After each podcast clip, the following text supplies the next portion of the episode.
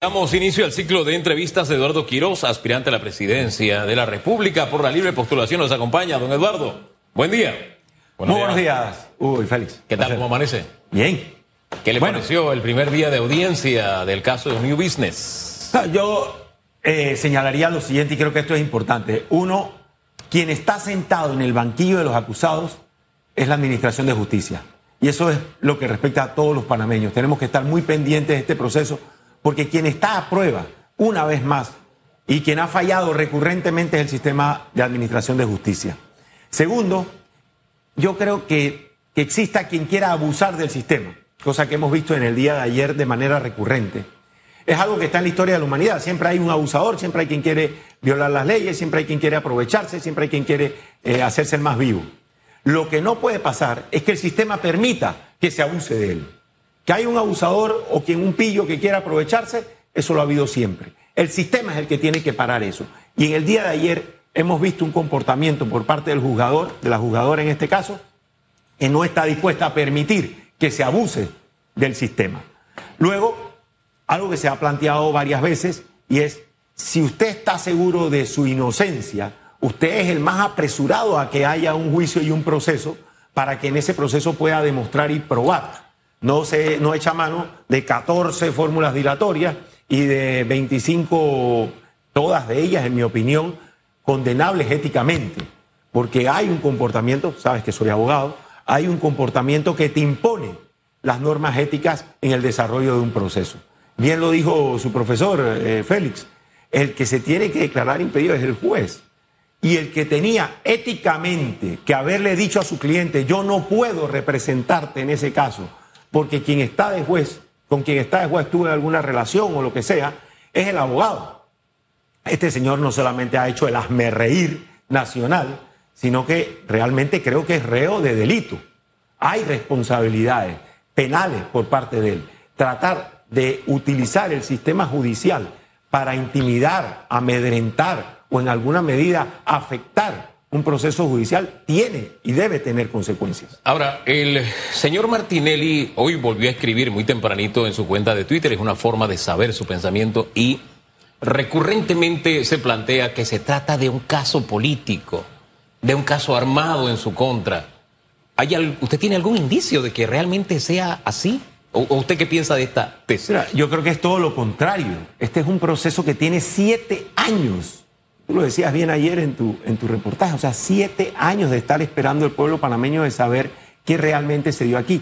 De lo que se trata, y a veces esto se pierde, de lo que se trata es de algo muy grave, es lavado de dinero, o sea, es dinero público que se utilizó de manera ficticia para la adquisición de un medio de comunicación, en este caso los diarios Panamá América, Crítica y Día a Día, y que toda esta operación se dio desde el despacho presidencial. O sea, en el expediente hay pruebas de que quien ejercía el poder como presidente en ese momento estaba utilizando su poder para obligar a quienes contrataban con el Estado y recibían fondos públicos que los depositaran en una cuenta para la adquisición de esos medios de comunicación. O sea, esto es sumamente grave. Han habido siete años de dilaciones, alguna responsabilidad del Ministerio Público, mucha responsabilidad de los acusados y ahora se dice es un caso político. Ok, entonces hay dos fórmulas. Si esto es un caso político, usted se sienta, cruza los brazos y espera su condena. Si no es un caso político, entonces ejerce su defensa de manera que puede, quede probado en, el, en, el, en la audiencia que usted es inocente. Pero es lo uno o es lo otro, pero no pueden ser las dos cosas. No es que usted diga que es político y al mismo tiempo contrate 14 abogados, porque también hay que decirlo, esta parece la justicia del que más plata tiene. Si usted tiene plata para contratar 14 abogados, inventarse una causal de dilación para cada audiencia y para cada etapa procesal, entonces usted echa mano de eso. Ahora, como yo crecí en una justicia sumarísima de mi abuela y de mi madre también, donde usted demostraba, tenía que demostrar si decía la verdad, si estaban diciendo algo en contra suya que era falso, o qué sé yo, usted tenía que demostrarlo, ¿verdad? A mí me parece que esto es sencillo. La fiscalía ha demostrado o ha presentado pruebas, entre comillas, de que había contratistas del Estado que se reunieron con el señor expresidente, que pidieron adelantos, que esos adelantos fueron depositados en un banco, en otro, en otro, en otro, y finalmente fueron a dar a una canasta llamada New Business. Entonces, presentaron los escafit, los cheques, eh, testimonios. ex- Bueno, entonces esto es sencillo. Demuestra que eso es mentira. Eh, para mí es fácil, fácil, fácil. Porque si usted tiene la razón y le asiste la verdad, demostrar que eso es falso o que es armado debe ser lo más sencillo del mundo. Porque mi abuela me enseñó una cosa: las mentiras tienen patas cortas. Y eso es aquí, en China. Entonces, siendo así, lo más fácil sería desbaratar eso que ayer nuevamente fue leído en el auto de llamamiento a juicio. La mía decía, para decir mentira y comer pescado hay que tener mucho cuidado. Y eso es lo que sucede en este caso. ¿Sabes cómo eran las audiencias antes? Las audiencias eran públicas que acudía el público. Había una, unas sillas donde se sentaba la gente y la gente escuchaba a, a los abogados de las partes y se formaba su opinión. Hoy en día tenemos la enorme ventaja de que todo este proceso está transmitido a través del propio canal del órgano judicial. Entonces, el ciudadano tiene la oportunidad de formarse su opinión. Y en el día de ayer, lo que los ciudadanos hemos visto es que hay culpabilidad, es que hay un reconocimiento de culpabilidad. Porque cuando usted le da la vuelta a la justicia, cuando usted inventa una causal en cada ocasión para dilatar y no llegar al meollo del asunto, es porque usted no tiene la razón, no hay de otra. Así que para mí, quien está enfermo, en verdad, no es el acusado. Quien está enfermo es el sistema que se ha demorado tanto en producir un resultado, en este caso, en el que hay tantas pruebas. Y pareciera que existieran dos eh, audiencias paralelas. La audiencia que se celebra en el tribunal, donde la fiscalía ha hecho su descargo, donde se está leyendo el auto de llamamiento a juicio, alrededor de más de 300 hojas, y la audiencia que quieren mandar los aduladores del expresidente Ricardo Martinelli. Por ejemplo, leo un comentario que colgó el vocero de Martinelli, Luis Eduardo Camacho. New Business está comprobado que el expediente fue una transacción comercial privada donde inversionistas se reunieron para comprar un grupo de medios, no involucró fondos públicos. En el caso del expresidente Martinelli,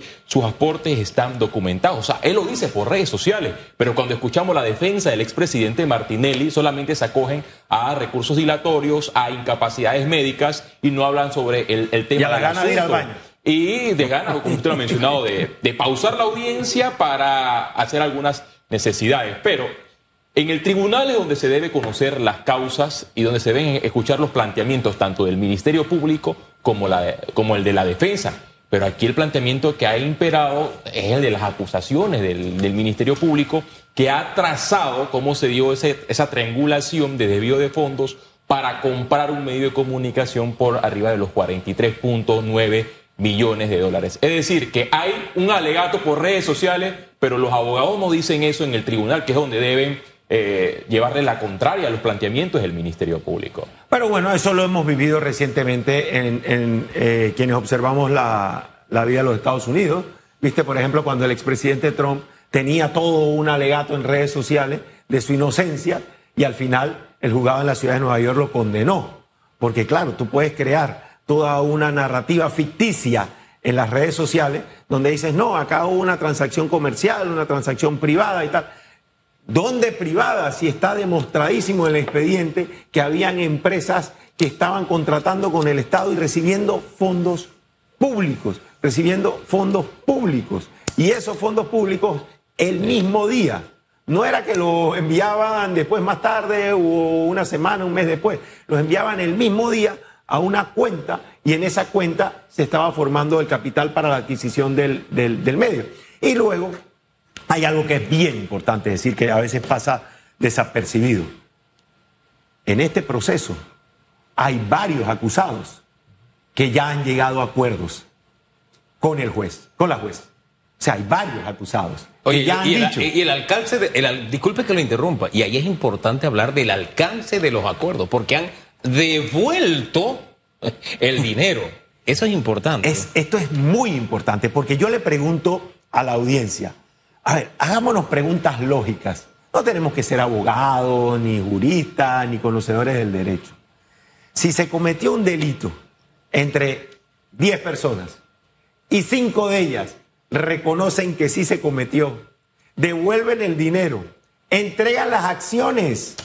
Señores, hay acciones de esos medios de comunicación que ya están en las arcas del Ministerio de Economía y Finanzas.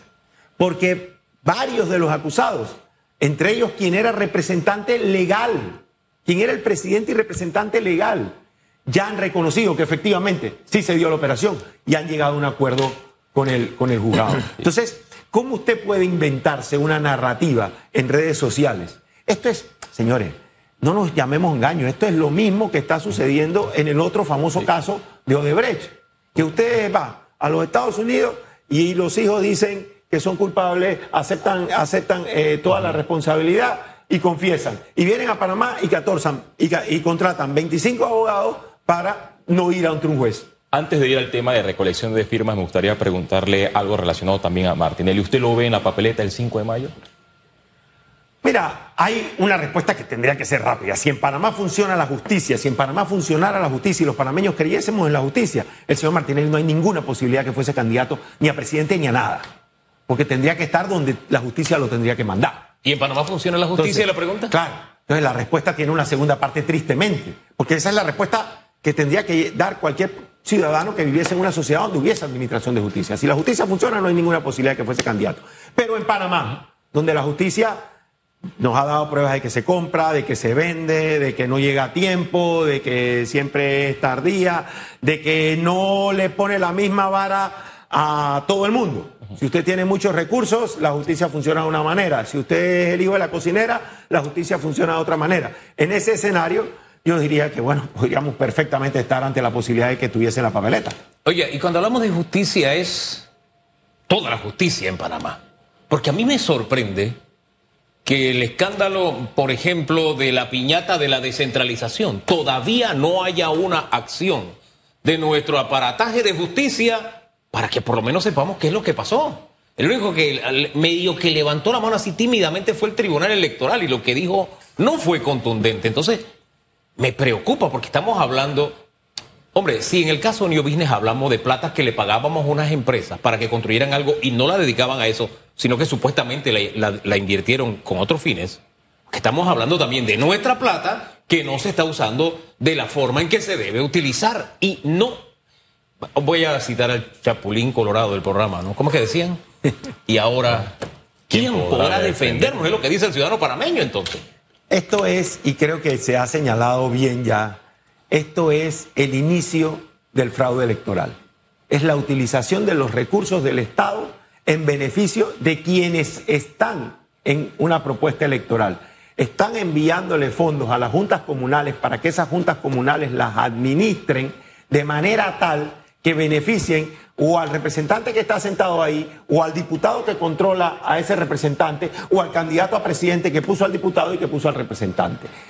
No solamente es un caso que debiese actuar las entidades de control, que hay que preguntarse dónde están en este país. ¿Dónde está la Contraloría? ¿Dónde está la Fiscalía de Cuentas? ¿Dónde están las instituciones de control con respecto a eso? Sino también la Fiscalía Electoral. Tú escuchas hoy al fiscal general electoral decir que él se siente satisfecho con su trabajo. Yo me pregunto, ¿dónde está la Fiscalía cuando hay juntas comunales utilizando fondos públicos para repartir bolsas de comida, para entregar cheques de 7 dólares?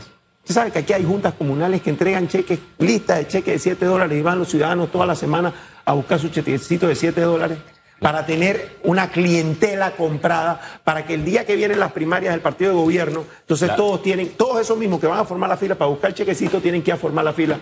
Y el problema no está en ese ciudadano que está tratando de ver cómo subsiste. El problema está en el que hay para mí de los diputados, de los representantes. porque acusan al pueblo de que a veces se pregunta de qué hay para mí.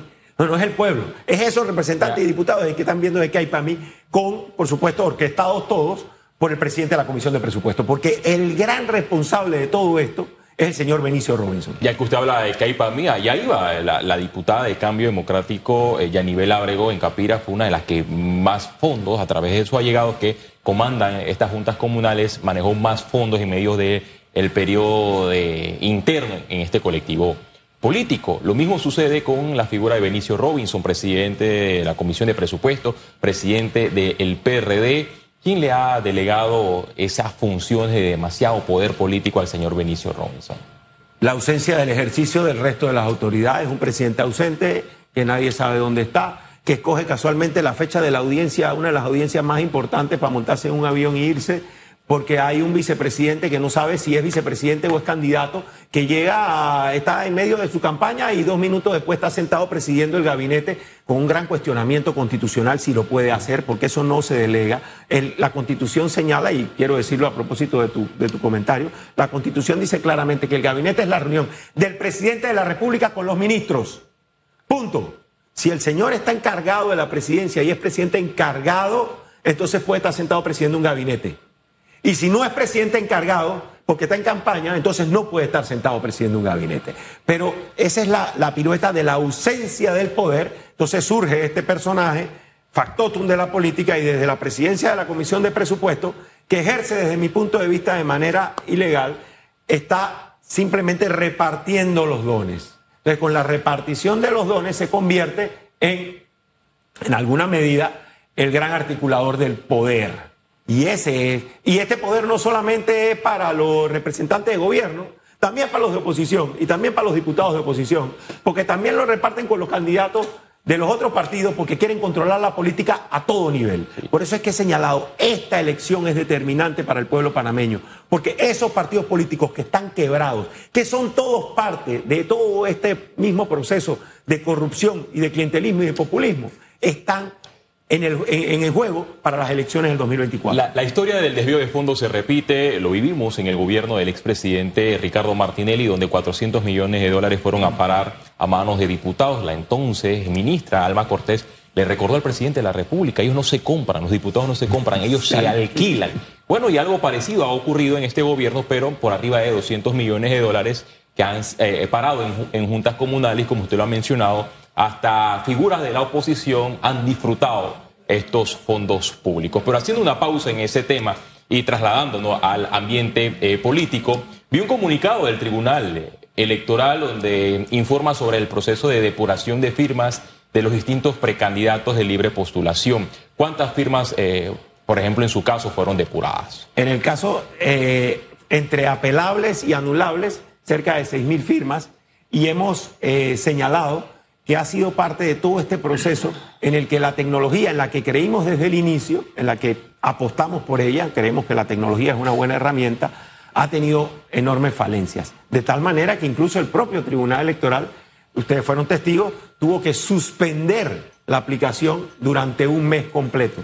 Y que las auditorías solo se iniciaron a propósito de que algunos precandidatos, entre ellos yo, los primeros, la profesora Ana Matilde Gómez, el diputado Raúl eh, Fernández y un candidato eh, en el circuito 84, le denunciamos a los magistrados que ese tipo de situaciones se estaba dando y que habíamos tenido conocimiento.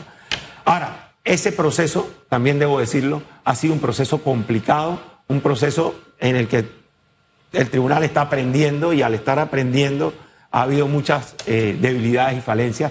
Entre ellas nos hemos encontrado con una lista de 21 ciudadanos que en la resolución donde se ordena anular firmas, 21 ciudadanos tienen la misma firma. perdón, la misma cédula, cosa que es absolutamente imposible. ¿Cómo, cómo, cómo? Repítame en eso. en la resolución donde se ordena la anulación de firmas, hemos encontrado un caso en el que 21 panameños tienen el mismo número de cédula en la resolución. Evidentemente eso es imposible que se dé. Ningún panameño tiene la misma cédula que otro. Entonces, ese tipo de falencias se han dado a lo largo del, proceso. Oiga, hablemos un poquito de la velocidad en la recolección de firmas. La última vez que vi su, su número, creo que estaba por los ochenta y tantos mil, ochenta mil, ochenta y un mil, no recuerdo bien. Y de alguna manera hablábamos con Soleil Rodríguez aquí, que ella también ha bajado un poco la velocidad de curso. Don Paco, bueno, ya es el cuarto, usted está, está de quinto, creo que sigue de quinto. Eh, y quien notamos que tiene una velocidad de curso, digamos, de manera sostenida, es la señora Gordón, que está de tercera. Pero si la mantiene, dentro de poco rebasará al señor eh, Arrocha e incluso podría alcanzar en el tiempo que falta, si mantiene la velocidad que cada uno tiene, llegaría al primer lugar. Ahora, ese es el caso de Maribel. ¿Usted qué va a hacer para colarse entre los tres? Hay un escenario y hay que tenerlo claro. Este es un proceso que dura hasta el 30 de julio y el tribunal acaba de modificar la, la hora hasta el 30 de julio a las 5 de la tarde. Entonces hay que tener claro el- la pista que hay por delante. Nosotros hemos desarrollado una serie de estrategias para poder cumplir con esa meta y meternos entre los tres a esa fecha. Y en eso es lo que estamos. Ahora, sobre el proceso en general, te diría, creo que estamos llegando a probablemente la peor de las situaciones, porque eh, yo lo he dicho y lo he dicho en este mismo programa, eh, los partidos políticos están quebrados. Eso fue el centro de mi decisión al renunciar a un partido político y presentarme como candidato independiente, porque los partidos no representan a los ciudadanos, pero hoy tienes que los tres que están de primero, los tres son miembros del partido político. Ya tienes una miembro del PRD, una miembro del panameñismo y ahora un miembro del FAT, Partido en Formación. Entonces, es la distorsión total del sistema. Y al mismo tiempo lo que decía cuando empezaba la entrevista. El problema no es que haya quienes quieran abusar del sistema, el problema es que el sistema permita que abusen de él. Entonces, creo o el que aquí- sistema está hecho a la medida del abuso también. o el sistema está hecho. Bueno, entonces sería como de- eh, decir, hemos, hemos perdido la fe hasta en las instituciones. Y no, tenemos que, con- tenemos que seguir teniendo fe en las instituciones. Hay mucha gente que me pregunta en la calle y me dice, oye Eduardo, pero tú confías en el Tribunal Electoral. Y digo, tengo que confiar. Tengo, por supuesto, confiar y verificar, pero, pero tengo que confiar porque si dejamos de confiar en las instituciones, entonces estamos completamente perdidos. Ah, tenemos que señalarlas. Y el haber permitido que miembros de partidos políticos se postulen como candidatos de libre postulación para una figura que fue hecha para los independientes y quienes no fueran miembros de partido es una alteración. Lo otro es el tema tecnológico. Eh, Hugo, hay, hay algo que es muy importante y es que esa tecnología puede ser utilizada hasta el último minuto y en eso, en eso estamos pidiéndole a los ciudadanos que eh, utilicen la página web del Tribunal Electoral para poder darnos su firma de apoyo y en ese sentido el, el CAU sigue funcionando. A ese ritmo de recolección de firmas, ¿usted cree que se va a colar entre los tres? ¿Ha hecho ese cálculo matemático? Porque si le preguntamos a otros precandidatos eh, presidenciales, ellos dicen, para el mes tal, debo tener tal, porque por semana estoy recolectando 800 firmas. ¿Qué dicen sus cálculos matemáticos? Si para mí, no te digo para otros precandidatos, si para mí esto fuera un negocio donde la matemática uno más uno es dos y todo se ve en función de cuánto puedo comprar, de cuánto puedo invertir, de cuánta plata puedo meter, la respuesta sería no. Pero para mí esto no es un negocio, sino todo lo contrario. La presentación de una propuesta que ilusiona a los panameños en la transformación profunda del Estado para mejorar su condición de vida y en eso la respuesta tiene que ser que sí, porque vamos a lograr ilusionar a esos panameños para meternos en la papeleta. En política se deben analizar todos los escenarios. Supongamos que, bueno, ya lleg- llegamos hasta el mes de julio y usted no quede entre los tres precandidatos presidenciales con, más firmas y la figura de José Isabel Blandón, ya que usted viene del panameñismo, le dice, Quirós, súmese a la gran alianza, ¿usted aceptaría sumarse a esta gran alianza entre Cambio Democrático, el Partido País y el panameñismo? ¿O también tomaría en cuenta otros movimientos como el de Ricardo Lombana o el Partido Popular comandado con Martín Torrijos? He, sido muy claro al señalar desde el inicio que los partidos políticos están quebrados. La única forma en que esos partidos políticos puedan presentar una propuesta o quienes, utilizando también esas herramientas de distorsión, han ido a montarse en un partido político desde afuera, es que esos partidos hagan una gran reingeniería, un gran mea culpa y se paren frente al país y le digan, esto es lo que hemos hecho mal y esta es la forma en la que lo vamos a hacer. Si eso no se da, tratar de participar o buscar participar en cualquiera de esas propuestas es más de lo mismo y en eso categóricamente te contesto que no. Sí, esto se lo pregunto porque en el pasado vimos a la figura de Gerardo Solís, que corrió en una candidatura presidencial, dijo ser independiente y al final de la carrera se sumó a- al señor Navarro. La, la- la forma en la que eso se da es cuando tú entras a una propuesta como esta en función de pensar, que es lo que decía hace un momento, ¿no? Los políticos pensando en qué hay para mí. Acusan al pueblo de que el pueblo dice que hay para mí, pero en realidad lo que siempre están pensando en qué hay para mí, pero están pensando es en grande, en ver cómo se llevan la tajada grande del pastel, son los políticos y son los miembros de partido. Así que en lo que a mí respecta lo señalo más bien como una distorsión del sistema y solamente estamos aquí para denunciar eso y para decirle al país hay una forma distinta de hacerlo, hay una ilusión en la que se pueden hacer las cosas bien. Está bueno ya de la corrupción. Este país se merece vivir en un país donde no haya corrupción. Y en ese sentido, los partidos tienen que hacer un gran mea culpa para que cualquier posibilidad electoral que los incluya a ellos reciba el respaldo del pueblo, porque lo que no están viendo, porque están con los ojos tapados y con las orejas tapadas, es que allá afuera hay un descontento muy, muy grande. Y que toda esta fiesta de alianza, de reuniones, de cenadera, de, de almorzadera, de desayunadera, desayuno menos porque no se paran muy temprano. Pero Hay cenas de ¿y sabe 300 por qué? dólares, hay cenas de 300 dólares que, que- que le están pidiendo a los militantes del Y PRD. cenas en las que una botella de Macallan cuesta lo que comerían 14 familias en una sola noche. Tristemente es así. Ante toda esa realidad, no se dan cuenta que allá afuera hay un pueblo que está observando y un pueblo que está cansado, por usar una palabra más, más dura, un pueblo que está molesto y que va a reaccionar. Y un pueblo que también le ha estado, ha estado dando muchísimas firmas de apoyo a candidatos independientes, lo cual envía un mensaje que no están queriendo prestar atención. Eh, yo, yo insisto en la pregunta del plan B para concluir y rápidamente, porque si usted no sale entre los tres y tiene todas estas inquietudes políticas, ¿usted se va para su casa? ¿O, o- o tiene programado, tiene planificado? Bueno, mi plan B es tal. Usted insiste en la de plan B porque es un buen periodista y uno no puede darle vuelta a la... No, yo, yo lo, he, lo he dicho claramente. Mi compromiso con, con la política fue una decisión personal, familiar y evidentemente queremos una, una transformación de fondo del país. Eh, sería observar las distintas opciones desde esta premisa, desde una opción independiente que le plantee al país una transformación de fondo, que observe los métodos, que entienda que estamos ante la última oportunidad de salvar la democracia. ¿Y hay alguna oferta que eh, esté en el tapete que llene esas momento, características? hasta el momento no, no he encontrado ninguna. Dejemos las cosas hasta ahí por ahora. Gracias, señor Quiroz.